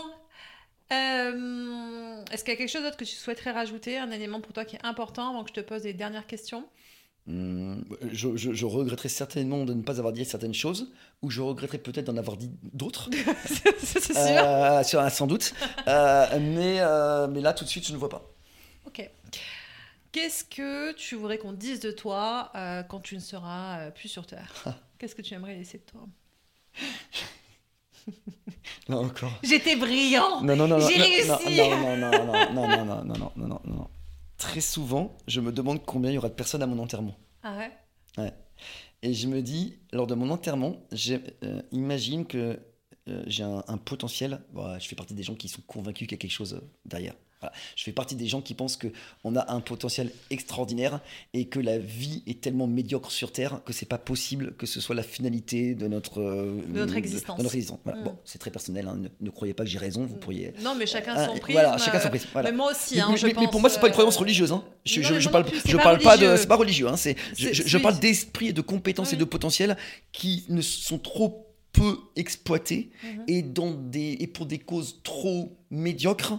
Euh, pour que ça puisse être la, finalité de notre existence. Voilà. Après, euh, peut-être que je dis ça pour me rassurer. hein. Bon, bref. Donc, pour revenir. Ah bah ça, on en fera un- ça sera un nouveau podcast. Voilà, voilà, euh, ça sera le mal de la vie, le mal de la mort, on verra. L'espoir. L'espoir. L'espoir. Ah, et donc, je me dis, imagine, donc je meurs et j'ai le potentiel d'écouter ce que disent les gens en pensant que je les entends pas, forcément, parce que je suis mort, hein, Ou pas. ou pas. Enfin, je suis mort, si. je- je- non, mais ça veut pas dire que je- tu les entends pas, mais bon, c'est Voilà. un sujet. Voilà. ok. Euh, si, si, je suis mort. Oui, mais si t'es mort, oui, mais putain, si t'as une vie après la mort, tu humaine. les entendras. Voilà. Et donc, je, et donc je, peux entendre.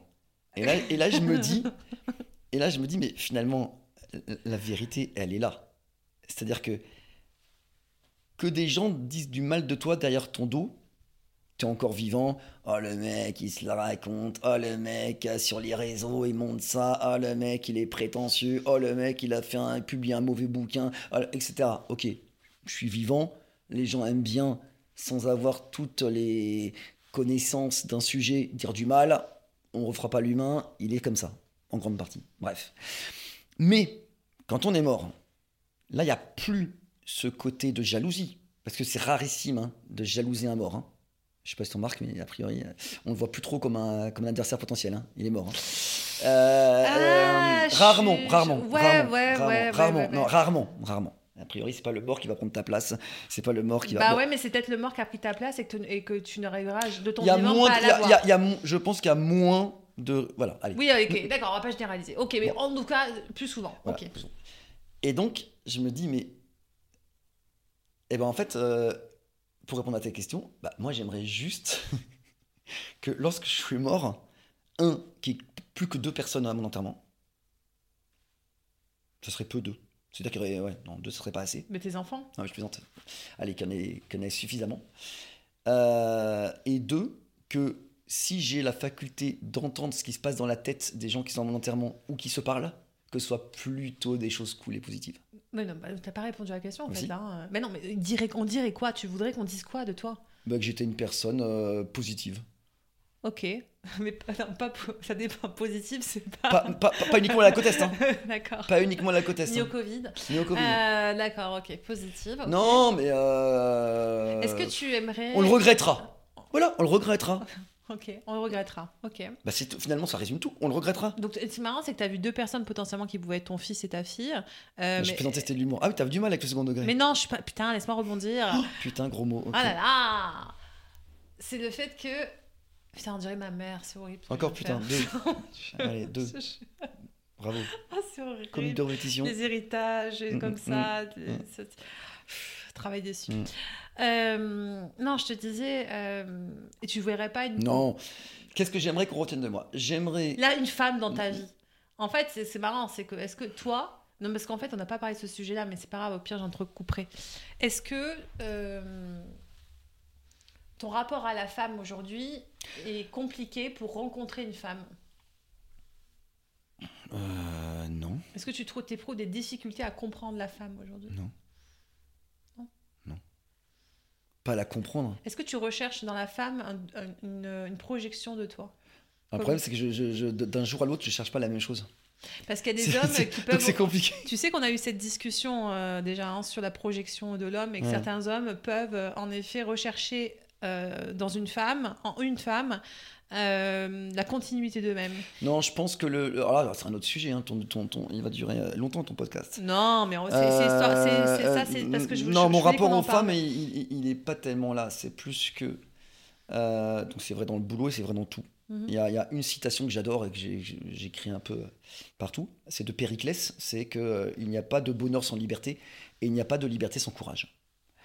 Et euh, je pense qu'on a besoin d'être aimé, on a besoin d'être soutenu on a besoin de partager les choses, on a besoin d'aider l'autre, on a besoin d'être sublimé, et on a besoin de sublimer.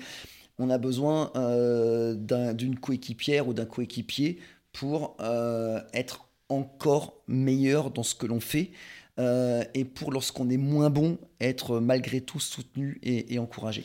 Est-ce que tu arrives Et donc, à si je peux- si je peux finir, Mais merci de me couper. arrête Et donc, euh, il y a une partie, je pense, chez beaucoup d'hommes, qui est qu'on cherche cette chose-là. Ouais. Et en, en même temps, euh, être en couple, surtout à un certain âge, on peut penser que ça va être un frein à la liberté absolue. Parce que si on s'engage envers quelqu'un, euh, ça peut amener des contraintes, ça peut amener une liberté. Je parle d'absolu. Après, il y en a qui vont dire oui, mais c'est pas une contrainte parce qu'on en a juste envie. Évidemment que pendant un laps de temps, quand tout va très bien, on en a envie. N'empêche que, de façon factuelle, quand on fait les choses à deux, euh, ça peut être un frein à certaines libertés, même d'ordre moral. Et donc, il y a une espèce d'opposition entre ce besoin de, de me nourrir euh, spirituellement, sentimentalement, affectivement d'une autre personne et de pouvoir donner la même chose à cette autre personne. Et a ce côté d'avoir peur euh, de perdre une certaine idée de, de la liberté. Est-ce que tu as du mal à draguer aujourd'hui? Pas du tout. Ok. Est-ce que tu as peur de la femme? Pas du tout. Est-ce que tu as peur de toi? Euh, moi, non, moi, j'ai pas peur de la femme ou j'ai pas peur de moi. J'ai peur des gens, en général. Euh, je, fais partie des gens qui, encore aujourd'hui, euh, ont, une partie d'eux qui ont peur de ce que l'on peut penser de moi euh, ou de est-ce que je me comporte bien ou pas. Et, et je fais partie des personnes qui, lorsqu'elles font quelque chose, vont s'en souvenir longtemps après en disant zut, mais j'aurais pas dû me comporter comme ça et à aller m'excuser, enfin demander à l'autre de m'excuser, et l'autre va me dire mais de quoi tu me parles? J'avais complètement oublié. Donc en fait, T'es dans la projection de tes propres non, j'accorde beaucoup d'importance euh, aux, interactions entre les gens, et donc comme je suis sensible à tout ce qui se passe, Tu m'as dit non alors que c'est pas, c'est, pas non. quoi c'est pas non? Je veux dire, en fait, t'es dans la projection de tes peurs. C'est-à-dire que tu imagines potentiellement ce que l'autre va penser parce que toi, tu penses ça. En fait, à ce moment-là, tu te juges toi-même. C'est pas une projection. C'est pas une projection. Bah, si, tu, Madame la psy. bah, si tu penses que l'autre va penser ça de toi, tu Non, non, non. t'as peur du Non, jugement non, non, de non, l'autre. non, non, Si non, non, t'as- je, non, non, pas, pense-moi. Je crains que ce que j'ai pu faire ait pu toucher l'autre. D'accord. Parce que, parce que moi, je pense que ça pourrait me toucher. Donc, tu Donc, projettes ta peur. Mais c'est pas une peur. Bah si Tu projettes ta peur que l'autre pense ça et, et- et- et mal interpréter ce que tu as dit. Je pense que je, que on peut, par un moment d'égarement, Oui. dire quelque chose de pas cool. C'est factuel, c'est pas gentil. Mais si c'est pas de la Et peur, moi- c'est... ok, j'enlève le mot peur parce que tu n'étais pas ok avec le mot peur. Non, c'est pas une peur. C'est quoi alors C'est un, c'est euh, c'est pas une peur. Peur, ça voudrait dire non, c'est une, euh, C'est une euh, peur. c'est une crainte. ça. tu fais chier Mais bien, tu vois, t'as un rapport de pouvoir que t'as Bon, avec ok, moi. c'est la peur. ouais. Putain, c'est pas possible Ouais, c'est de la peur, c'est de la peur, c'est de la peur, c'est de la peur. allez.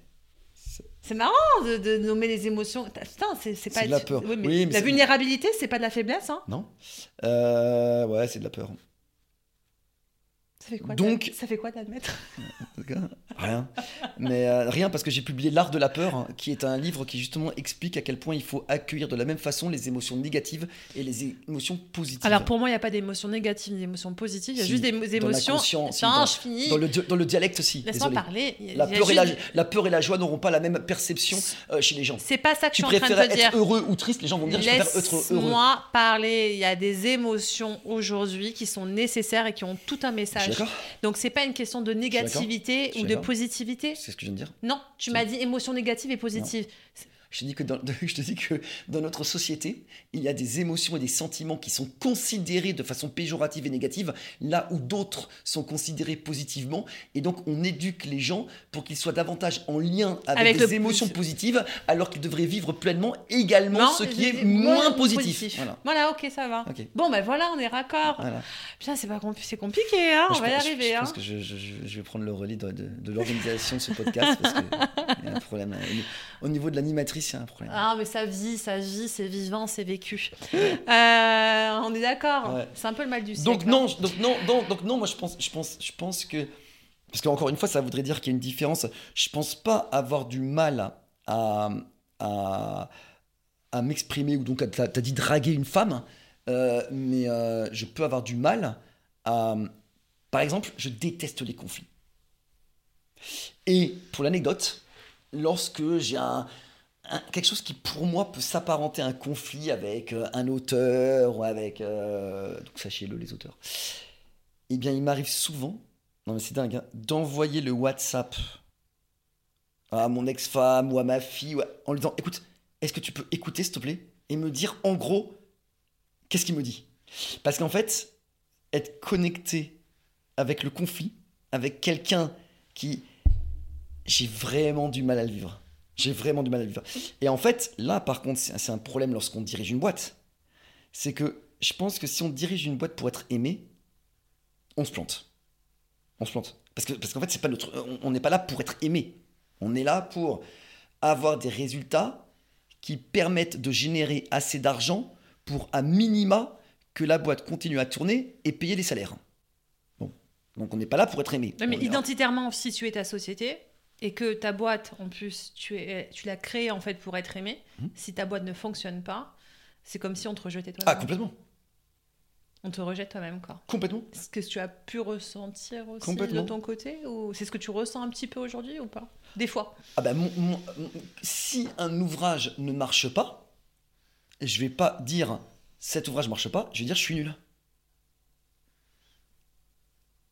Je, vais, je vais euh, au, niveau de l'affect et au niveau de l'émotion, pour moi, quelque chose qui se passe mal dans ma boîte, c'est pas uniquement quelque chose qui se passe mal parce que la conjoncture, parce que plein de choses, c'est je suis nul, j'ai fait le mauvais choix, on n'aurait pas dû publier ce livre, c'est de ma faute parce que je dirige la boîte, donc je suis nul. c'est dur, es dur envers toi-même. Hein. Je suis hyper dur avec moi-même. Oh là là, c'est un niveau d'exigence que tu as envers toi-même depuis, euh, depuis petit de toute façon, quand, quand, quand, tu choisis mon. Euh, Ton métier quand, mon, Non, quand tu as mon itinéraire, euh, pas le bac, un père qui a réussi, avec l'idée que peuvent avoir les autres que tu as été pistonné, je peux te dire que tu as intérêt à être exigeant avec toi-même. Hein. Parce qu'il bah faut que je sois exigeant. Il faut pas, c'est la seule façon de. C'est la, la seule façon de. survivre? Euh, C'est la seule façon de, de, de, de vivre. C'est la seule façon de vivre. Mais, mais moi, je suis hyper exigeant avec mes collaborateurs. Bon, ça, c'est le soit parfait, hein. votre driver soit parfait. Hein. Ah, mais je suis, parce que, parce que j'ai un niveau d'exigence envers moi-même qui est élevé, alors j'ai aussi, je peux avoir un niveau d'exigence élevé envers mes collaborateurs. Et le problème, de, le problème là-dedans, c'est que à, quel, à partir de quel niveau on considère que l'exigence est atteinte et en général, si tu n'as pas mis les limites, c'est jamais satisfaisant. Donc euh, finalement, tu passes ton temps à être tout le temps dans la... Non, mais l'exigence euh, appelle l'insatisfaction. Ah, l'exigence appelle l'insatisfaction. Forcément. L'exigence, puisque, puisque l'exigence absolue ne peut jamais être matérialisée, mhm. on est toujours dans une logique d'insatisfaction et de frustration. Donc, euh, donc c'est le risque.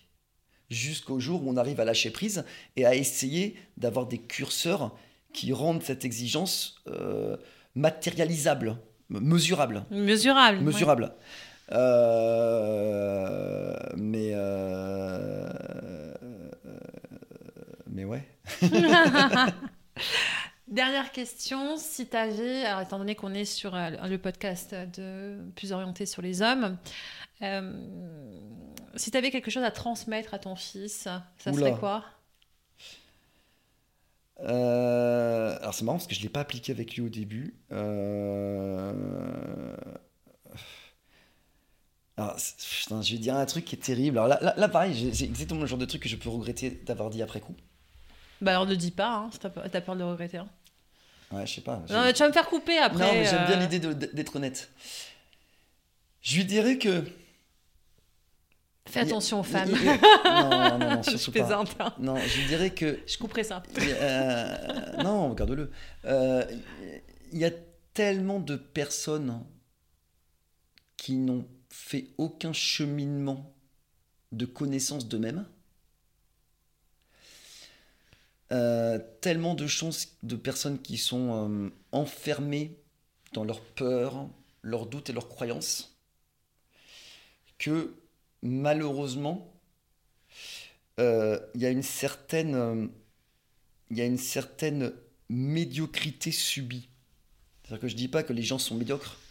Je dis que euh, le fait d'être enfermé dans ces éléments bloquants rend par le comportement, le manque de confiance en soi, le manque de vision, le manque d'audace, le manque de rêve, rend certains destins, médiocres n'est peut-être pas le terme, mais fades. Et donc je lui dirais, euh, sans que ce soit cliché, je, je lui dirais pas crois en toi, je lui dirais crois au fait que tu as un potentiel énorme. Énorme.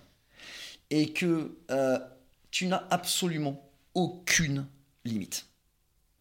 Si tu penses avoir des limites, c'est des limites que tu as héritées de, croyances. Mais elles ne sont pas réelles, ces limites-là. Et je lui, dirais, je tu verras que la conviction, la foi, fait faire des choses exceptionnelles. Euh, donc, sois réellement toi. Toi. Ne sois pas ce que tu penses que tu peux uniquement être. Parce que tu as entendu que Et que tu as été conditionné. conditionné. Mhm. Parce qu'on t'explique que ça c'est compliqué, que ça c'est pas Ça, ce sont les peurs des autres, ce sont pas les nôtres. Mais en général, on, on se nourrit en fait avec les, nou- les, les peurs des autres. On se construit à travers les On se peurs des construit à autres. travers des croyances, à travers des. des, des, des, des- C'est marrant, le mot peur, tu veux pas l'entendre. Hein. Non, parce c'est que, un mot qui t'énerve. non, hein. parce que ouais, ça m'énerve. Parce que c'est une émotion, hein, c'est faut l'accepter. Oui, mais c'est hein. galvaudé, Ouais, mais le ça, terme tu sais de pourquoi peur. Mais tu sais hein. pourquoi? Parce que la peur, pour toi, c'est un frein à tout ce que tu es en train de me dire depuis tout à l'heure. Ton côté ambitieux, le fait d'avoir envie de réussir, ton côté je vais y arriver, pour toi, tu élimines la peur. La peur, pour toi, c'est un danger. C'est pour ça que le mot peur, tu le rejettes depuis tout à l'heure. Mais en fait, je- y a- y a- y a- mais parce, qu'en- parce que je crois très franchement que euh, j'ai prouvé à de très très très très nombreuses reprises. Mais la peur, c'est ça, hein Non, mais je, je- je- pense que euh, c'est assez marrant parce que euh, oui, comme à mon avis, beaucoup de personnes sensibles ou en lien avec leur sensibilité, on, on est encore pour eux, pour eux et on peut avoir peur donc, pour reprendre le terme, du regard des autres. Mhm. Et en même temps, en même temps, euh, tout au long de ma vie, j'ai pris des décisions qui euh, allaient à l'encontre de ce qui était considéré par les autres comme raisonnable Oui. ou comme quelque chose qui était normal. Normal, raisonnable. Et j'ai toujours adoré être anormal du coup et déraisonnable. C'est-à-dire que pour répondre à- à- à- au début de la discussion, puis peut-être que ça sera la fin, comment tu te construis lorsque tu as des problèmes blablabla. Eh ben, En fait, c'est simple. Ou bien tu, si tu te considères anormal, tu le vis comme quelque chose de négatif. Et Ou dans alors, ces cas-là, tu vas être écrasé. Ou bien tu te dis, ok, la société considère, ou mon environnement social, que je suis Anormal. différent. Différent. On va dire différent. Ouais, parce que le mot anormal, Ouais, il y a voilà. le côté péjoratif. Non, oui, mais euh, alors que finalement, non. A, norme, à la. Ça veut dire Oui, être en dehors de, la norme. hein. C'est pas normalement Oui. anormal, c'est voilà, en dehors de la norme. Oui. Bref, Anormal, c'est en dehors de la norme. Donc, en dehors de la norme. hein. donc il n'y a pas de souci. Bon. Et en fait, je crois que la clé, c'est de se dire, ok, les gens considèrent que je suis anormal ou différent ou pas raisonnable. C'est comme ça. Tu pourras pas changer. Mon comportement fait que c'est l'image que je renvoie. Ok. Eh bien, non seulement je ne vais pas fuir ça, mais je vais essayer de capitaliser sur cette capacité que j'ai d'être différent et d'être déraisonnable. Donc toi, tu l'as fait avec ta sensibilité aussi. Exactement. Qui en a- tu en as fait une force aussi. Ah bah, moi, je pense qu'une de mes qualités, c'est que j'ai aucun souci à dire en face de gens, oui, je suis sensible. Oui, je peux être fragile. C'est là par contre, je suis pas du tout avec ce statut d'homme, hein, de super-héros. Être fragile ne me dérange pas. Mais la Être vulnérabilité n'est sensible pas... ne me dérange pas Parce que tu as assimilé le fait que la vulnérabilité n'était pas considérée comme une faiblesse. parce que je considère que être, être humain, c'est être vulnérable. Nous sommes mortels. Donc, à partir du moment où on se connecte avec ça, il y a déjà beaucoup moins de problèmes.